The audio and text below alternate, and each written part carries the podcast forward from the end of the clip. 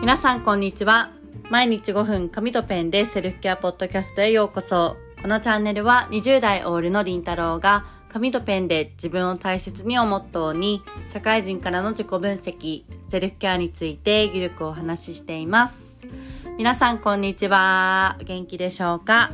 えー、今日のテーマは人と比べてしまい自信がないあなたへというテーマでお話をしたいと思います。はい、えー、これもですね私自身過去の私自身にまた言いたいことシリーズなんですけれども、まあ、本当にあのタイトル通りであの私も人と比べてしまって、まあ、自信をなくしたりとかこう比較して落ち込むっていうことがもう本当に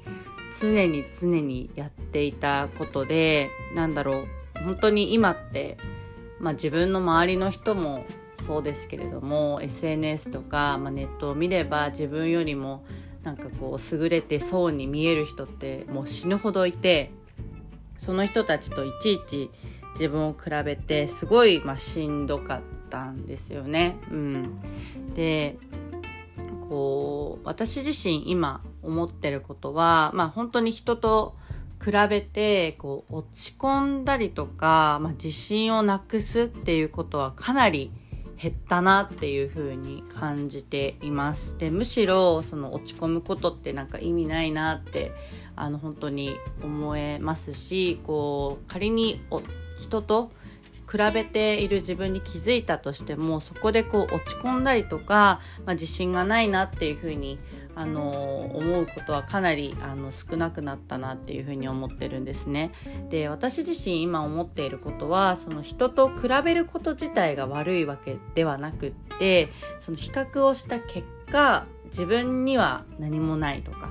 落ち込んだりとか自信をなくすっていうその比較した結果の姿っていうところが、まあ、私自身は問題だったなっていうふうに思ってるんですね。でなんでかっていうとその自分まあ、自分と他人を比較をした時にこうそこで落ち込んだり自信をなくすっていうことは、まあ、これ以上自分には改善できないって自分に言い聞かせてるようなもんだと思うんですよね。なんかこうそこに対しての可能性を、まあ、もう自分の中でシャットアウトをしてこうああみたいなあの人と比べて自分こういうところできないなもうダメだとかあやっぱり自分にはちょっとあのもう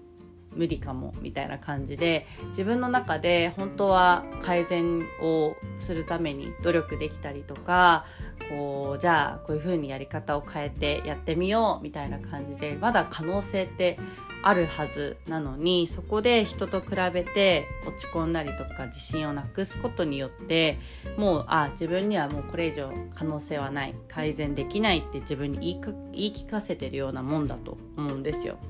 で私自身こうもちろん今比較をしないことって多分ないと思っていてむしろ本当に当たり前のように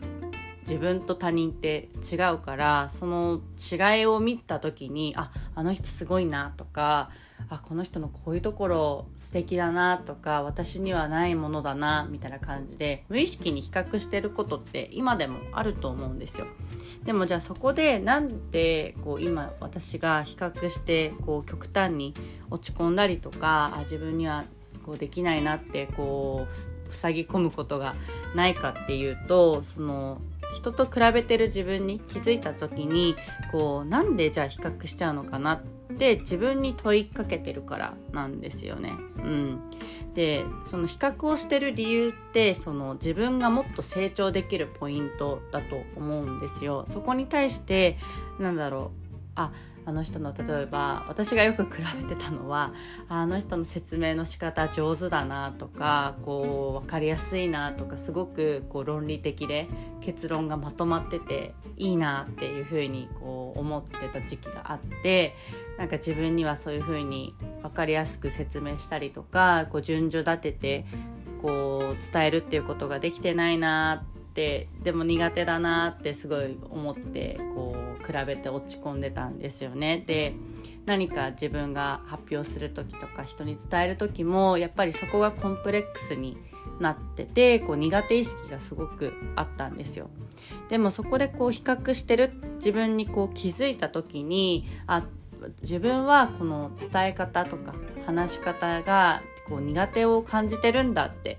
思った時にそこでこう落ち込むんじゃなくってあ自分がここでもっと成長できるポイントだなっていう風に捉え直してあげることによってじゃあこうそこに対して自分ってこうコンプレックスに思ってるけどと同時にこう直したいって思ってるんだなとかじゃあどうやって直していこうかなとかあのこう具体的に改善するこう方法を考えることができると思うんですよね。でなんかこう必ずしも相手と同じやり方とかこう相手と同じこう方法で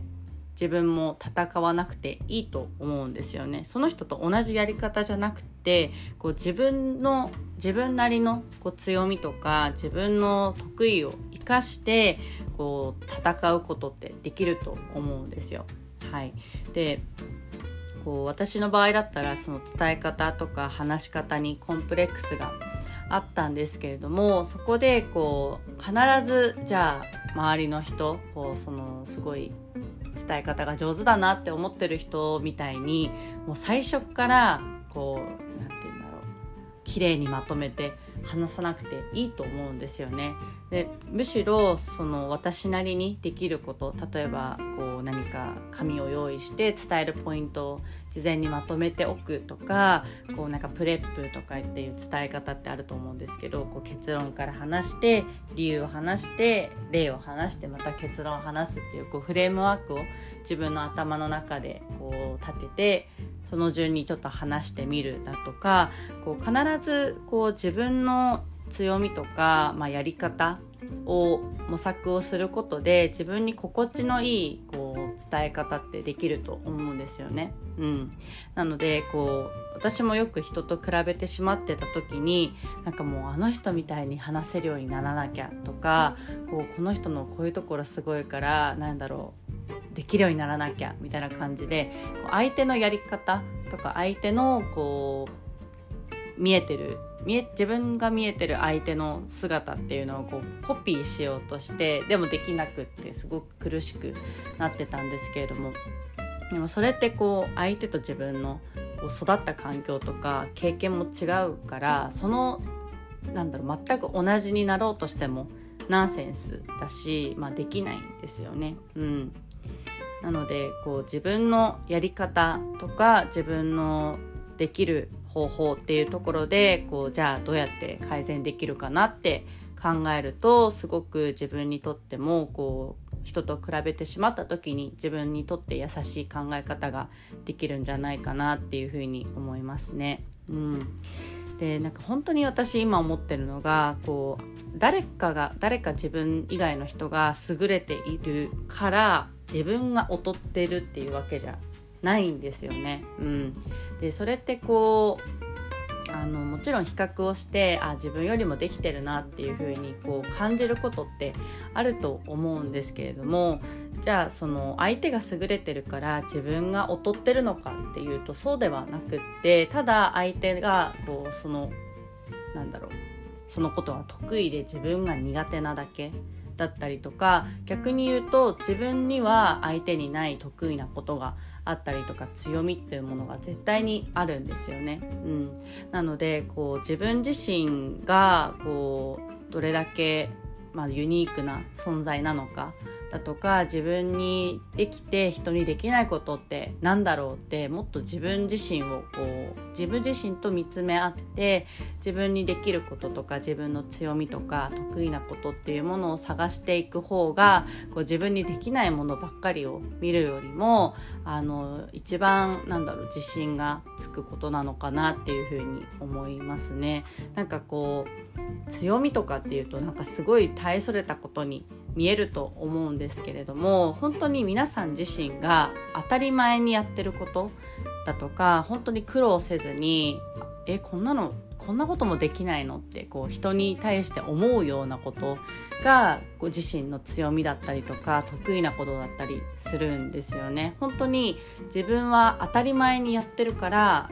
あのそれが強みだって気づいてない？でも人から見るとえそんなこともできるの？とかあの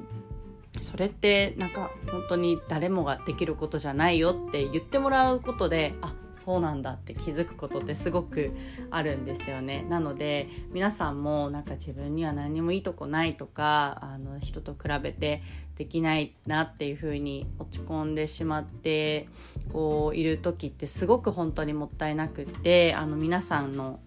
本当にその比較してしまうポイントって皆さん自身がもっと成長できるポイントですし何よりもその比較する前に自分には何ができるのかなとか自分の強みとか得意って何なのかなって考えていくことによって本当にあのあなたは何だろう人と比べて人を基準に自分の価値を決めるような存在ではないっていうことに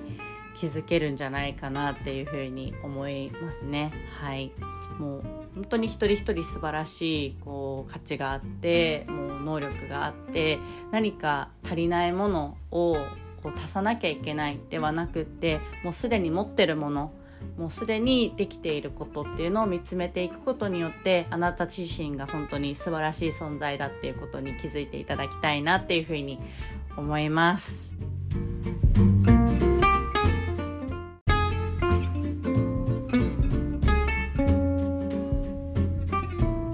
はい、えー、本日は人と比べてしまい自信がないあなたへというテーマでお話をしました。本日も聞いていただきありがとうございます。えー、LINE 公式の方では、えー、皆さんお一人お一人のメッセージをお返しをさせていただいております。え、何かご質問だったり、えご感想だったりとか、あとは相談したいことがある方は、ぜひ、え概要欄のリンクの方からお友達登録をいただいて、相談したいという一言送っていただければと思います。メッセージお待ちしております。それでは今日も素敵な一日をお過ごしください。